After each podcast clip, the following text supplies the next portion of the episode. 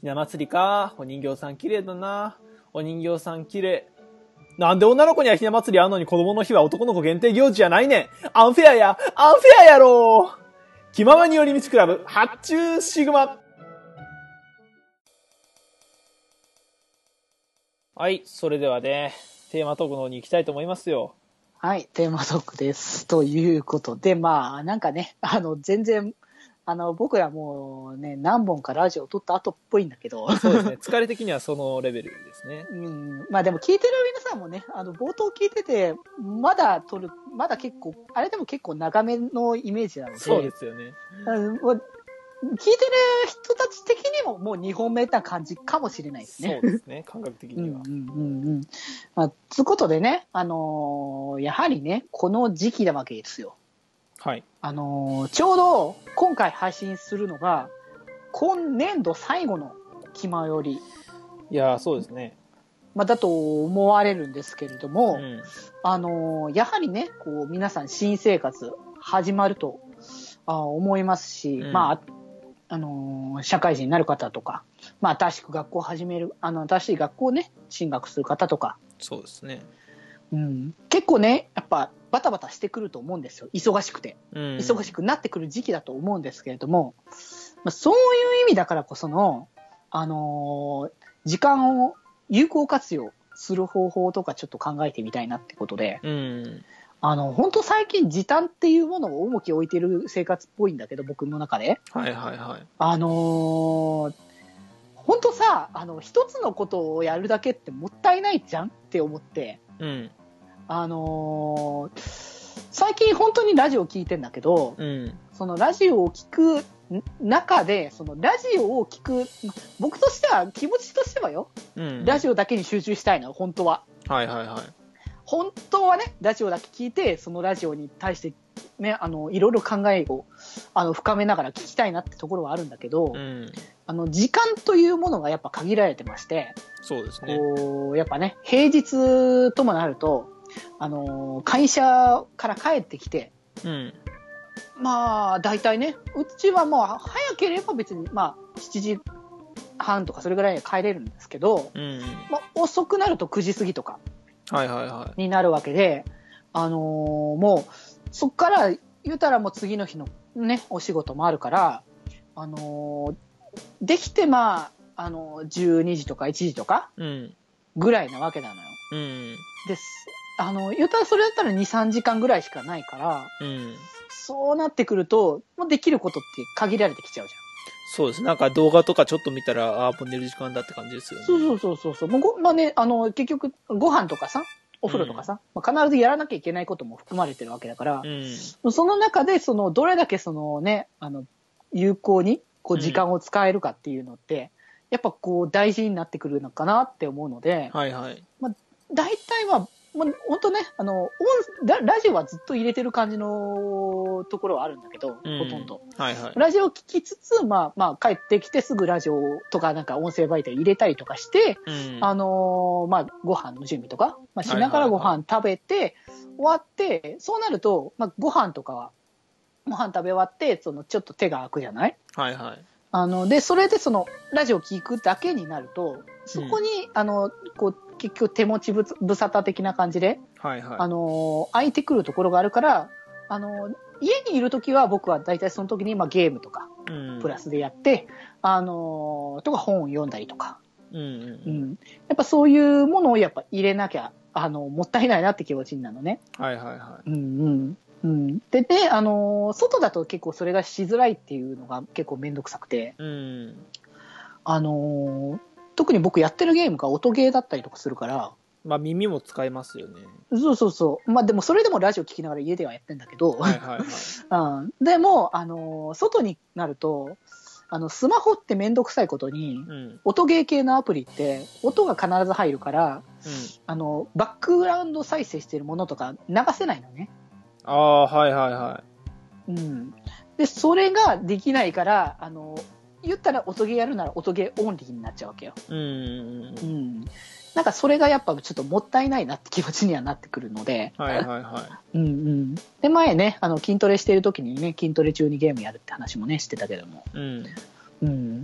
なんかね、あのーその、有効活用っていうものに対して、あのー八中くんはやっぱ、あの、どういう、まあ、八中くんも結構やっぱそのね、やることいっぱいある人じゃない？そうですね。やりたいことと言いますか。そう。で、あの、それをやっぱ実現させるためにはやっぱ、まあ、何かを削ってっていうのもあるけれども、うん。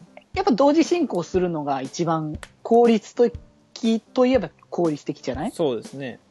うん。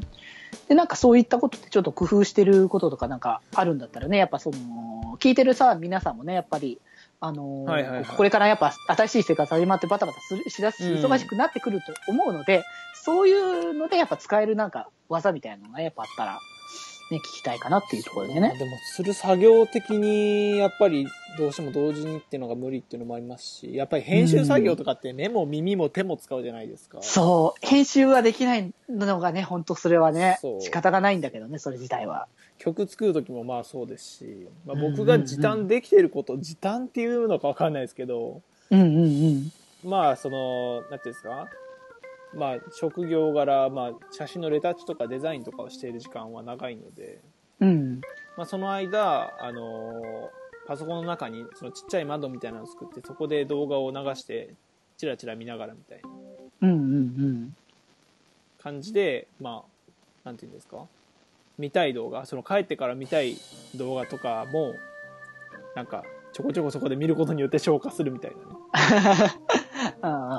まあ僕が自営業だからこそできるか、あれかもしれないですけど。まあ、会社はね、あの、ね、仕事してるときに、まあ、あの、寛容なね、職場だったら、その、パソコン作業してるとき音楽流したりとかできるかもしれないですけどね。まあそうですね、音楽聴くとかもそうですよね。なんか。チェックしたい音楽とか。あの、音楽とかさ、まあ、言うたら、本当さ、まあ、自分で買ってるのもそうだけどさ、うん。まあ、い今この時代だから、あんまり CD 売れないとはいえどもさ、はい。あのー音楽が、こう、新しい音楽が出てくる数って言ったら昔より多分増えてると思うんだよねあめち。ゃくちゃ多いですね。うん。で、それをやっぱ全部聴き切るっていうのは、まあ、難しいところが絶対無理なんだよね、正直。まあ、聞き切るのは無理ですね。さすがに。うんうんうんそう。いや、だからね、そういった時に、その、聴ける時にね、やっぱね、音楽だったりとかもうん聴いておきたいなって思うけど、あのー最近でも僕音楽聴く率は下がったね。あ、そうなんその分をラジオにしてるね、やっぱり。ああ、まあラジオ聞いてるとやっぱり音楽聴けないですよね。でも逆に、あの、まあ、ポッドキャストはちょっと、あの、残念ながらそういうことできないけれども、あのー普通の、あの、FM とか AM のラジオっうん。うん。ていうかって、結構番組で曲が流れるのね。そうですね。あの、今週のトップチャート、この曲そうそうそう。だったりとか、あの、番組によってはリクエスト特集とかさ、はいはいはいはい。あったりとかして、そういうリクエストの中から一曲とかさ、うんあると、あ、あのーそういうところで聞くと、逆にさそれこそ、あのー音楽を聴くってなると、言うたら好きな曲しか聴かないじゃん。自はいはい分から聴くんだったら、まあ、嫌いとまではいかないけど、うん。興味のないアーティストの曲とかは、まあ、言うたらね、申し訳ないけど、そういうアーティストさんには申し訳ないけど、うんあまり聞かないじゃないの。そうですね。うん。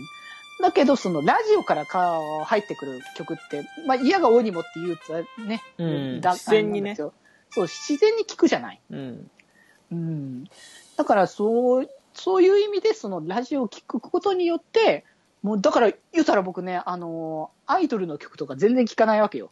うん。うん。だけど、あの、最近その、ミューコミプラス、あの、よく聞いてるから、あの番組結構アイドルとか、あの、来たりとかよくするし、はいはい。まあ、アイドルが結構、あの、の曲とか、うん結構流したりとかしてることも多いから、うん。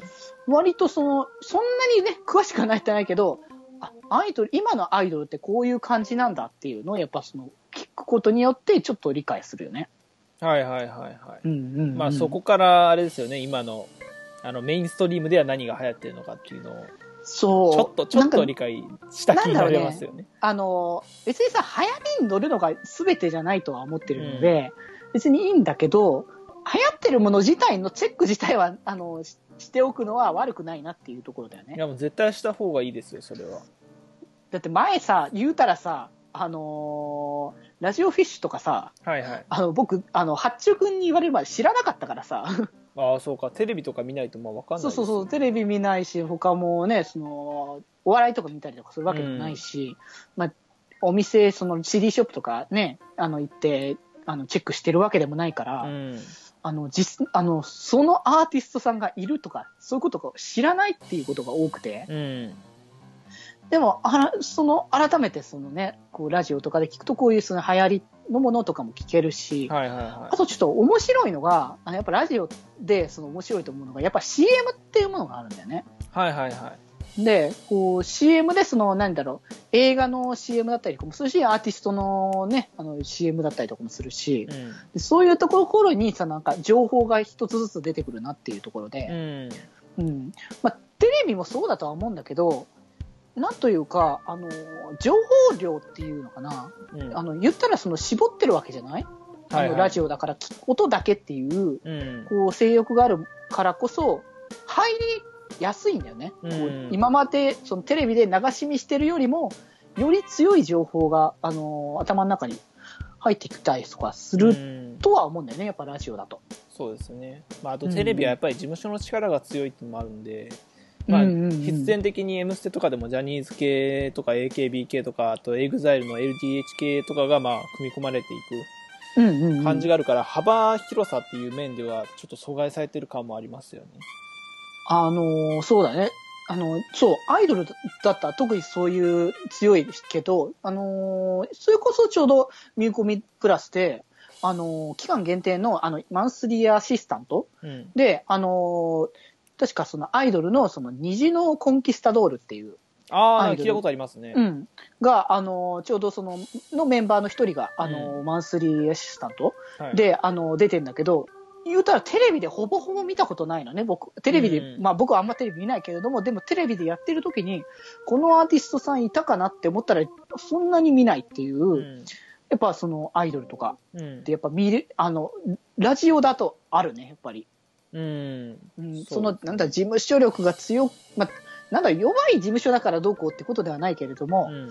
こう結構多岐にわたってたりとか、あとなんか前、そのこそその、ね、ミューコンプラスやってる吉田さうんん。が、あのーその、今、その、ツイッターとかうん。って、まあテレビとかもそうだけども、その、こう、悪いことっていう言い方あれだけども、例えばタバコ吸いたいみたいなはいはい。話をしてるときに、と、もう、四方八方から叩かれるぞみたいなことを言ってたんだけども、その、ラジオに関しては、結構そういうのを言った、言ってもちゃんと聞いてくれるみたいな。うん。あの、割とちょっと、なんて言うんでしょうね、ゆるいって言うとあれなんだけどもう、ん。うん、なんかそれをちょっと分かってきてもらえて聞いてくれてるのかなって思うわけよ。っていうかままああ普通にそのコミュニティにいる人間が健全ということですね。健全というか。なんでしょうね、まあ、民度って言い方するとちょっと悪いなって思うんだけどいや、まあでも民度ですよ、それは。俺は、俺は民度だと思ってます。でも一番やっぱ、あの、その、その民度がいいのって、ラジオなんじゃないかって、そのメディアの、メディア界隈の中でも特に、そうです、ね。あの、ラジオが一番落ち着きのある、あの、媒体な気がするんだよね。だって僕、ポッドキャスト好きな人で悪い人あんまり会ったことないですもん。あー、まあ確かにね、その、数自体は少ないんだけど、ポッドキャスト好きっていう人も。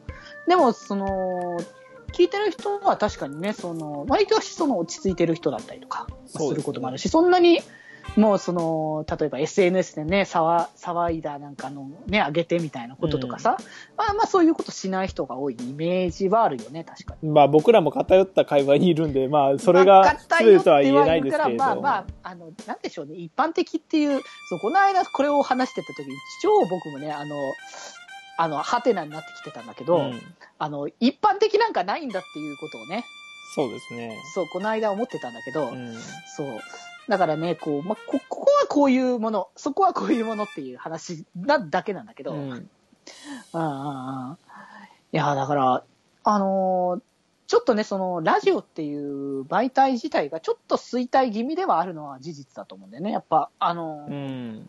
うん、それこそ動画媒体がやっぱ強いじゃん。まあ YouTuber はじめとしてね、うん盛り上がってますから。そうそうそう。だからやっぱ、あの、音だけに、あのーなるっていう必要性っていうか、言うたら、進んで自分から情報を削ってるわけじゃない。うんラジオって。そうですね。見えなくしてるわけじゃん、うん見せようとすればさ、今なんてカメラなんて、もうそそんな高いあのお金かかなくてもさ、あの動画もあれだし、別に携帯でも撮れちゃうわけだし、うんだその動画でできるものを、あえてラジオっていう、その音だけのメディアにするっていううん。ことがそもそもなんでって言われることなのかもしれないからね、やっぱり。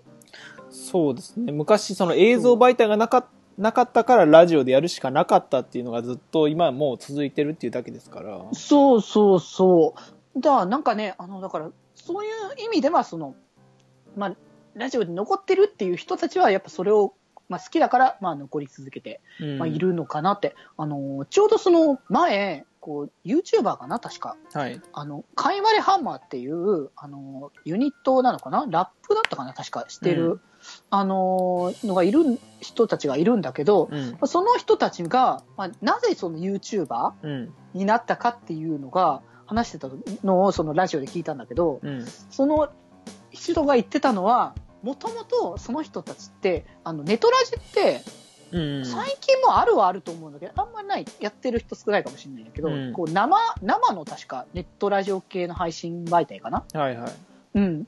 で、あの、もともとやってた人らしくて、うん。で、そこから、あの、その、なんだろう、プラットフォームを変えてって形で、その動画もできるから、あの、YouTube に移行したっていう、うん。まあ、人らしくて、はいはいはい。なんかそういうのを聞くと、なんか、あの、ポッドキャスターと、うん。あの、YouTuber って紙一重なんじゃないのかなって気がしてんだよね、正直。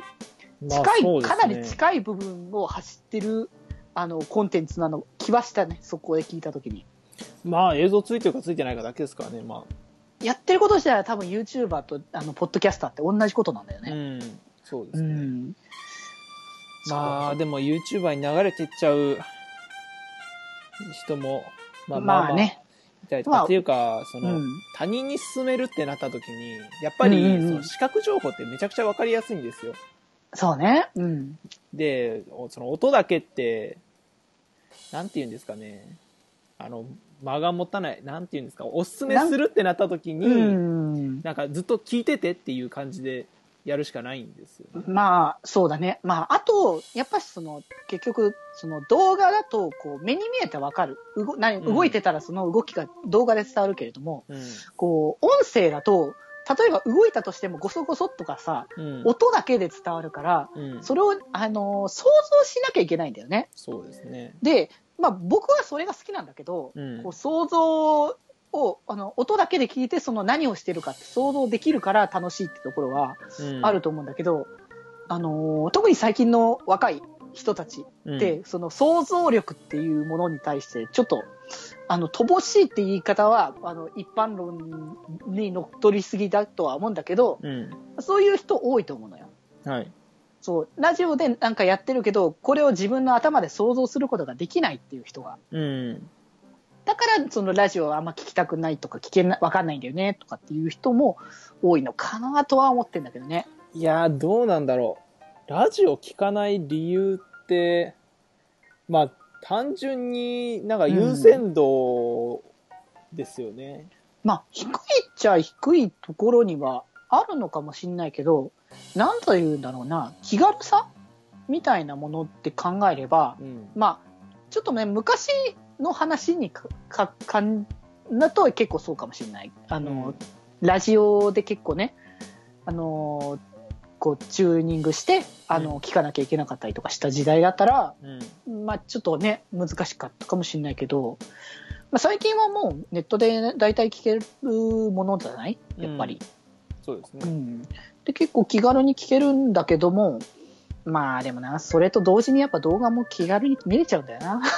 見れるし、その、ラジオって、あの、結局、ながらで聞くものじゃないですか。その、ラジオだけを座って聞くっていうわけじゃないじゃないですか。うでそのーん、まあ聞く方がいいとは僕は思うけどね。まあ、集中するって今はそうですけど、多分、あのー大勢の人はそうじゃないと思うんですね。たうん多分、あああ、ちょっとこれだけ言っとくわ。あの、気前よりはそうやって聞いて。あ、決まりはもう完全に聞き流しですよ。そうそうそう。これちょっと真面目に聞かれるとちょっと僕らどうしていいのかわかんない。そこまで、そこまでの価値はないかもしれないので。ですけど、まあ、多分ラジオ聞いてるっていう人は何かしながら聞いてると思う。多分例えば家事をしながらとか、うんうんうん。まあ、部屋の片付けをしながらとか、そういう感じで聞いてると思うし、まあ、僕も実際、あの、ラジオ聞くってなったらそうだと思うんですよ。まあ、それが多いね、やっぱりね。それが多いんですよ。多いんですけど、多分若い子ってそういうシチュエーション自体ないと思うんですよね。ながらができないの？むしろ。ながらして、ながらすることがないんじゃないですか。まあ動画見るってなったら多分動画見る時間になるんでしょうし、勉強するってなったら多分ラジオ聞かないんですよね。でも、あのー音楽聴きながらさ、あの、勉強する人とかって結構いたじゃん？音楽は、その、なんて言うんですかね。違うじゃないですか、やっぱり。その、内容、内容というか、ああ、まあ、分かってるといえば分かってる。もう聞いたことがあるものっていうところだから、そなんだ、リズム的な感じ？なんだろう、こう、テンション的な感じに、の、ノリだよね、やっぱりね。そうですよね。で、ラジオ聞くって、その、例えば人の声がしてる方が集中できるっていう、あの、理屈でラジオを聞くっていうならわかるんですよ。で、多分その、そうやって聞いてる場合ってラジオの内容って頭に入ってこないんですよ。ああ、まあ、その、雑踏の中のみたいな話そうだとね。そうそうそうそう。で、ラジオ、ラジオっていうものをちゃんと意識して聞いてるプラス勉強しようっていうのは多分無理なんですよ。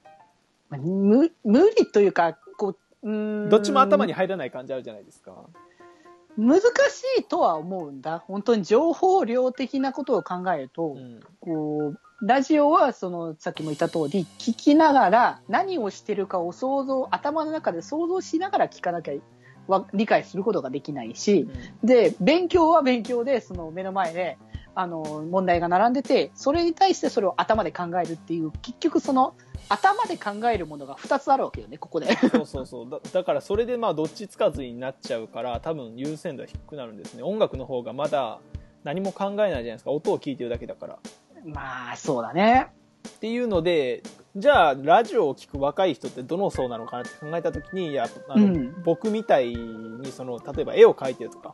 ああ。いう時に、うんあーまあの手と目は使ってるけど耳はちょっと耳耳持ち無沙汰だなみたいな感じのねああ、うんうんうん。っていう人とかまあ手芸やってるとかさ。ああ。そういう人になってくるのかな。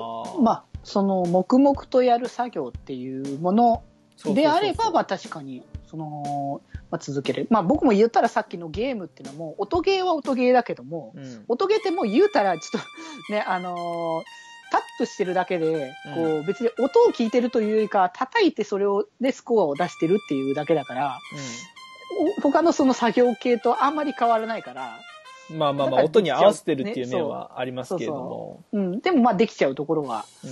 あるかなってところだから、確かに作業してるからこそ、うん、聞けるってのはまあ、うん、あるかなとは思うけど、作業することないんじゃないかな。まあでも単純にえ、あの なんですか？例えば宿題一つ取ってもなんか英単語をずらずら書いていくっていう宿題の場合はあんま頭使わないじゃないですか。使わないね。まあ自然と入ってくるものだしね、ああいうの書くことが重要っていうことだからね。そうそう。でそういう時はまあ僕聞いてたんですよ。ポッドキャスト。中学の時とか、うんうんうん。で、うん。僕が聞いてたのってポッドキャストとかラジオを聞くっていう文化が自分の中にあったからだと思うんですよね。うーん、ああ。そう。で多分若い人ってもうその感覚自体ないんですよ。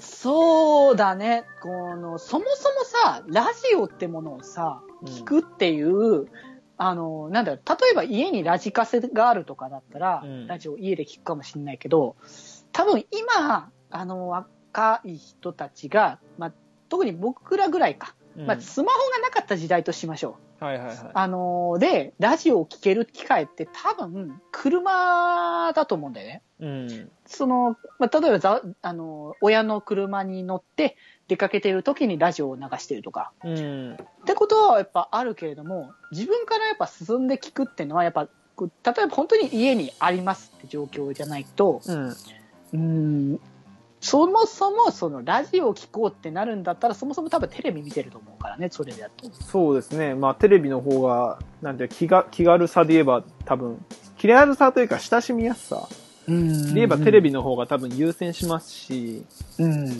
で、僕もその SNTR とかやってた時に、僕ネットラジオやってるんだよねとか、ネットラジオやってるんですけどみたいな話をした時に、あうんなんかそういうのがあるんだみたいな風に、第一声言われることが、わりかし多かった。わかんない人もいるし、特にさ、ポッドキャストって話になるとさ、うんあの、iPhone にはさ、大体標準装備でさ、ポッドキャストっていうアプリケーションがついてるわけじゃないそうですね。まあ、でも、これを使ったことがある人っていうのは多分、その iPhone を持ってるうちの、もう2、3%いるかなみたいなところじゃん。まあそうですよね。うんで、多分、ポッドキャストを聞くってなっても、その、例えば海外の、そのニュース番組であったりとか、そう、大体そのリスニング系そうでそうそう使うか、ちょっとそのニュースの、あの、延長として、そのニュース番組を、あの、ラジオの形で聞くみたいな。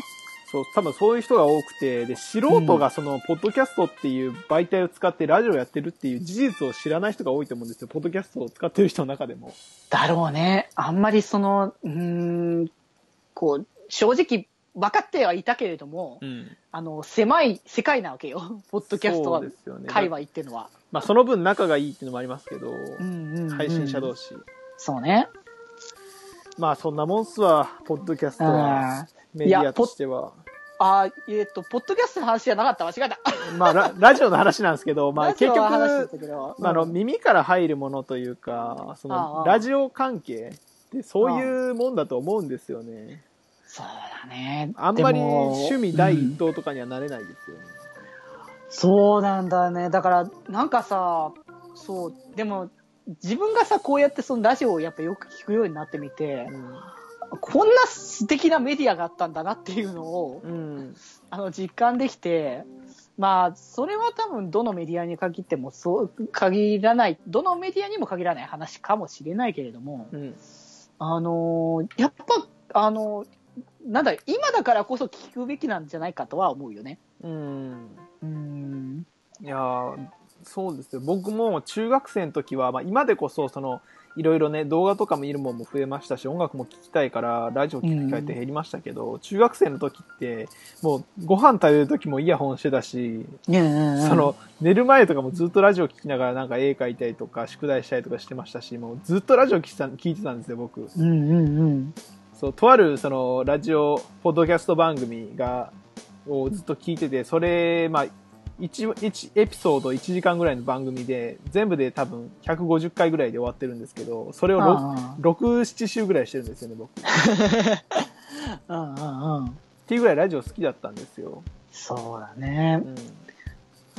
ん。で、まあ、うん。当時の僕としてはそうでしたけど、まあ多分触れる機会がない人にとっては、もう永遠に出会わない媒体なので、そうなんだよなってね。だから、だから、やっぱな、こう、ポッドキャストやってるっていう意味もあるんだけれども、ラジオってこんなにいいんだよっていうのは、やっぱ、あの、聞いてる人たちにもっと、あの、まあ、これを聞いてくださってる人は多分そういうのをやっぱ理解してくれているそう方が、聞いてる人ですからね。うん、多分多いと思うんだけど、それを逆に聞いてない方たちに進めるっていうのは、なかなか難しい話なのかなっていうのをね。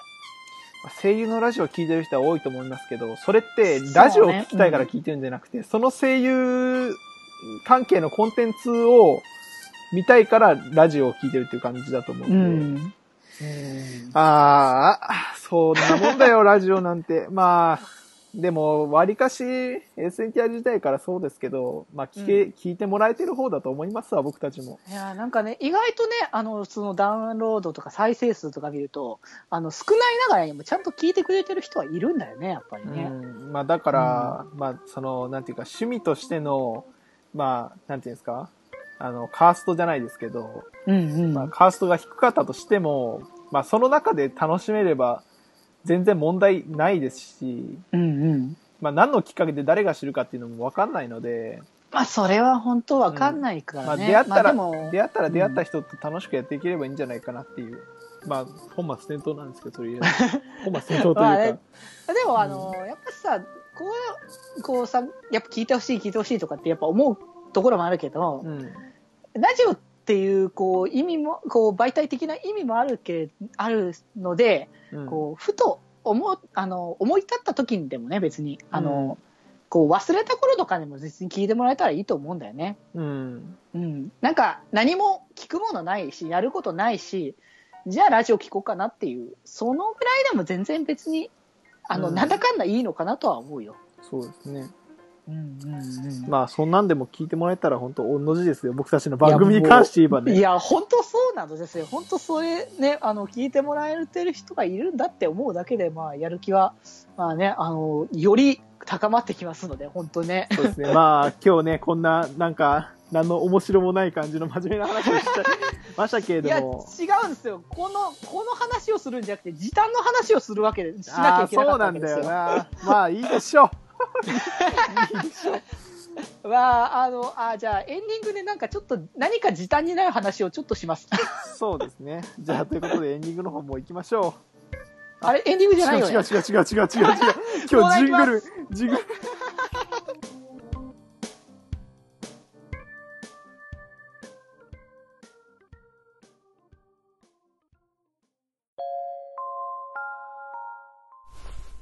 はい、これどうぞ。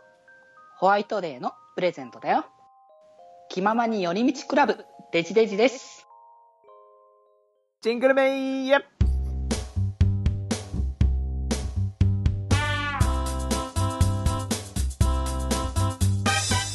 ということでね、えー、ジングルのコーナーですよ。えっとね、もう一本終わった感じがすごい。作ったのにね、忘れましたよ、僕は。ということでね、はいはい今回はテーマが蜂蜜ということでですね、蜂蜜あ、どんな、どんなね、甘いね、ジングルが出来上がるのかっていうそうですね。もう甘ったるすぎてもう耳がトロトロしちゃいそうなぐらいのね、やつを作ってきたかどうかはわかんないですけども、とりあえず聞いてくださいってことでね。それでは、どうぞ。ブンブンハローハニカム構造。どうも、働き蜂のハチキンです。今日はですね、こちら、蜂蜜の方を作っていきたいと思います。えー作り方はですね、まず野原に出て花の蜜を吸います。それを私の体内で酵素を用いて分解します。そして巣に戻った後、待機組の他の働き蜂がさらに20分かけて蜜の分解を進めて、水分を蒸発させて糖度を高めていくんですね。で、この作業を何度も何度も繰り返してようやく水分20%以下、糖度70%以上、酸やミネラルなどを6%程度含む美味しい蜂蜜が出来上がるんですよね。そして今回、できたものがこちらになります。いつもはね、仲間の働き蜂がいますけど、今回私一匹でやりましたので、なんとこれだけの量を作るのに、2週間かかっちゃいました。わーそれではね、2週間かけて頑張って作った蜂蜜、えー、食べていきたいと思いま、あ。うーん、なんだ、こんだけか。お、でも出来たての蜂蜜はやっぱり美味しいなさあ、蜜蜂たち、頑張って作っておくれ。さてと、昼寝でもするか。はい、それではね、聞いていただきましたけれども、はーい。ということで、あの、蜂蜜側の視点ですね。蜂蜜側というか、蜂側という蜂蜜じゃか。ない、蜂蜜じゃなくて、蜂蜜、蜂側の視点からね。そう、あのーあれですよね。さっきちょっと笑い上げてた YouTuber 的な、そうですね、その、今日そこシンクロするなと思って、なんか作ってき、たのと。あのーかけらも僕、この、あのーね、音声聞いてないのにもかかわらず、あ、図らずも繋がったなっていうところだね。そうですね。ああ、いや、でも蜂、蜂も大変だよね。改めて考えるけど。いや、もう僕調べてみてクソ大変だなって思いましたよ。あいつら、え佐藤、頑張って作ってんだなと。そう。それをさ、あの、僕ら人間はさ、あの、我が物側で奪ってるわけですよ。そうですよ。もうね、感謝をしないといけない。本当に蜂に、蜂に対してってもね、よくね、蜂がさ、その、刺してなんかね、こう、死亡事故がみたいな話とか結構出たりとかするから、はいはい。蜂をちょっとね、あの、悪いもの悪いものとしている人も結構多いかもしれないですけれども。うん。奴らのおかげで結構なんか科学が進展したところありますからね。うんうんうん。それこそハニカム構造ってめっちゃいろんなところで使われてるじゃないですか。ハニカムコーツなんだっけ？ちょっと詳しく。あの、蜂の巣の構造なんです。だからあの六角形をめちゃくちゃ重ねるっていう。あれ、強度のそうそう、強度がめちゃくちゃ高くなるんですよ、あの構造ですうんうんうんっていうのを多分、その蜂経由で知ったと思うんですよね。人類は。ああ、なるほどね。そう。っていう面もありますし、まあやっぱり生物的な点でもそうですし、うんうん。いやなるほどな。蜂への感謝をね、してくれるという。感謝。そうね。あの、やっぱ、あの、あれですよ。八億は虫代表としても。虫代表。虫好きじゃなくて虫代表ですからね。いや、でもな、八億自身が虫って話がやっぱ前あったわけだから。うん、そうですね。うんまあ、この共通認識、どこまで本気で言っていいのかっていうところですけど。まあまあまあ、そこは。ということでね、まあ、このコーナーはね、こういう風なジングル音声作品をね、僕が毎回作るコーナーなんですけども、ここで次回のテーマ聞いといてよろしいでしょうか？じゃあやっぱ今回やっぱ僕ら的にも議題として大きくやっぱ上がったということで、ラジオで作ってもらいたいなって。ラジオ、ラジオ。やっぱ僕らがやっぱ自分自身を表現するものとしてやっぱラジオって重要なものだと思うから、八中くんがそれでその自己表現という形でラジオをどうやって扱うのかなっていうところで。了解了解。わかりました。はい。はい。ということでね、まあ次回もお楽しみにということで、それではエンディングの方行きましょう。はい、今度こそ。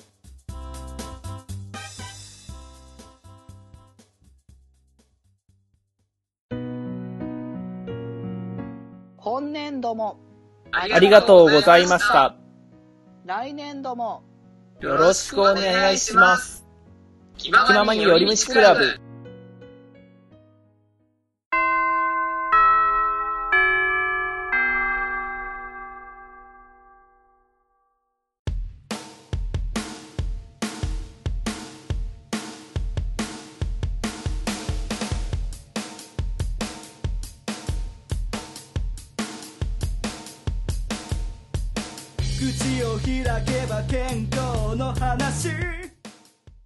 それではエンディングです。ということで、まあ、はい今回ですね、僕がね、あのースピーカー、頼んだスピーカーがね、キャンセルされたという悲しい雰囲気から始まりまして、まあね、あの、ラブライブの話もようやく決着がついたというところと、そうね。うん。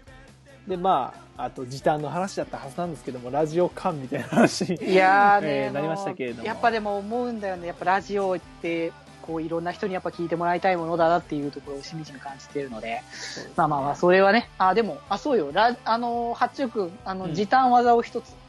時短技ですか、はい。そうですね、時短技。時短技な。便便利な皆さんがね、こう聞いてる皆さんが、これをね、あの時短できたら、あの、これが、あの、助かるなっていう、はかどるなっていうやつをね、一つ。だろう。そうですね、あの、あれですわ。家帰ってきて、その、まあ、いろいろダラダラしがちじゃないですか。うんうん。その家帰ってきても、まず、そのご飯食べることと、風呂に入ることと、明日の準備、これを、あの、一気にやっちゃうこと。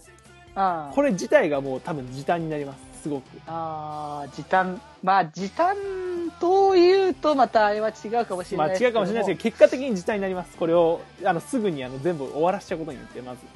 ど、まあ、あの、その後はもう何もない余裕があるわけだからね。そうそうそうそう。で、まあ、なんか、後のことを気にせずうん。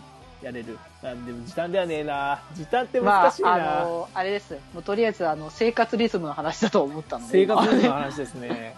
まあでも結果的にね、なんか時短、時短っていう面で、まあ、まあれですね。でも、うん。そうだよ。時短って、まあ、こう、時間を短縮しよう、短縮しようって、まあ、なんで、なんで短縮しようとしてるかって言ったら、うんまあ、やりたいことが、まあ、あるわけだから、そうですよね。そう、やりたいことがあるっていうことだったら、こう、あの、健康的な、あの、規則正しい生活をすることが、結果的に時短につながるってことだね。そう。まあ、そのさ、効率を求め始めると、あのーどうしてもなんていうか、省けない部分とかは出てくるし、多分僕、うんまあ、なんていうんですか、やることをややらなきゃいけないっていう生活の中では一番効率的な生活をしてるとは思うんですけど、なんかこれが時短になってるっていう実感があまりないので、うーん。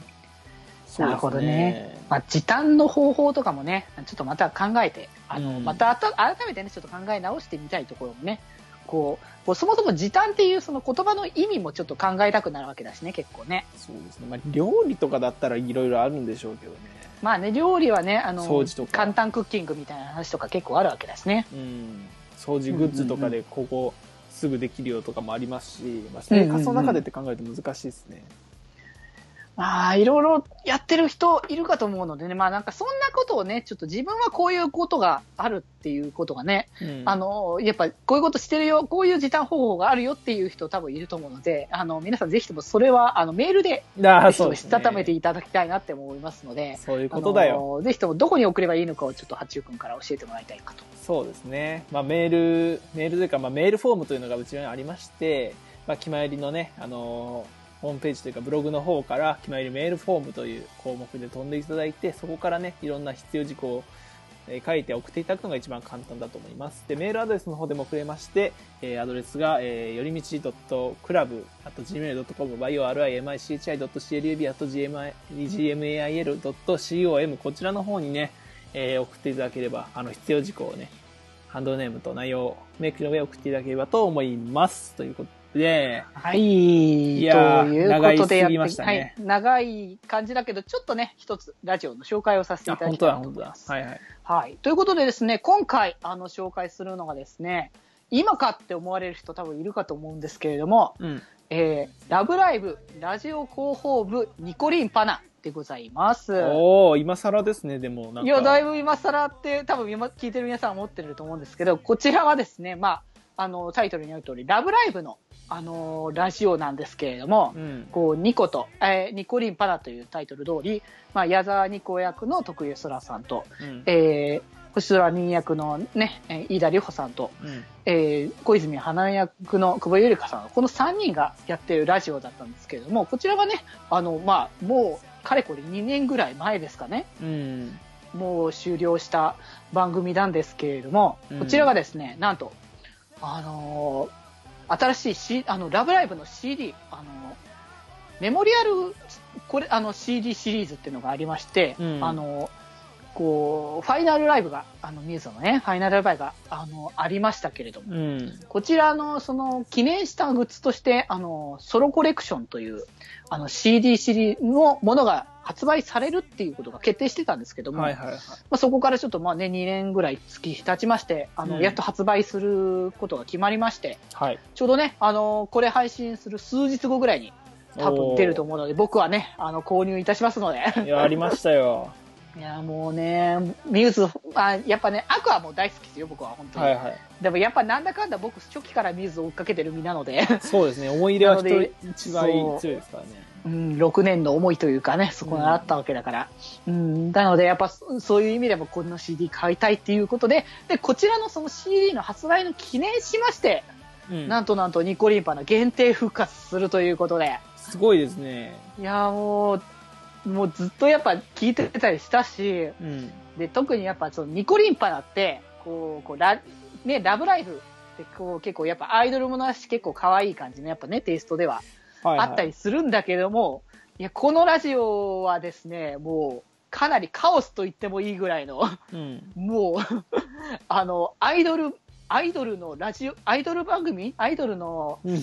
アニメの番組だっけって思うほどのカオスっぷりをあの秘めている、このニコリンパナ あの、空丸と、リッピーと、と、あのシカゴですからね。いや、もうシュールさも満載だし、もう、もうね、芸人かなみたいな感じの、そうですこね。う、笑いを取りに行きたいっていう方向が前面に出てる感じのね。うん。いやーもう感じで。まあ、とりあえずあの、かあの、2回分、あの、限定復活するんですけど、いはい1回分聞きましたけれども、うん。もうなんか一発目ね、あの、冒頭からね、こう、その、ラジオのね、そのページはずっと残ってたらしいか、らしいので、うん。その間に、あの、送ってた人がいたらしくて、はいはいはい。こう、思いに浸る的な感じでね、その、うんなんか、送ってた人がいるらしくて、それを読み上げてくれてて、はいはい。なんかもう泣かせる演出するじゃないかもっていういや感じでちょっとやって、いやもうね、泣いちゃいそうだなって思ったらもうね、本編行ったらもうね、もうなんだこれみたいなね、笑いしかないというか、もう、リスナーをもう、そう、ラブライバーのことをもう、もう、ボコボコに叩くみたいなことばっかりやってるっていうね。もうね、リコリンパナテイストもう健在ですよ、やはり。なるほど。ということなので、皆さんもぜひともね、あの、限定復活してる今、ぜひとも聞いていただきたいと思いますので、よろしくお願いいたします。はい。ということでですね。まあ、いろいろね、面白いラジオがあるということで。はい。はい。ではね、まあ、帰りますか。そうね。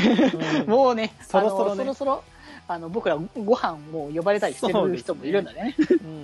ということでね、えー今回のね、部室にいましたのは、オエンギャチャチュシグマと、みんなの心に笑顔デジタル連覇デジデジでした。それでは皆さんまた部室で、寄り道すんなよ。さあ、寄り道したくないですね。寄り道する時間はないからね、こう。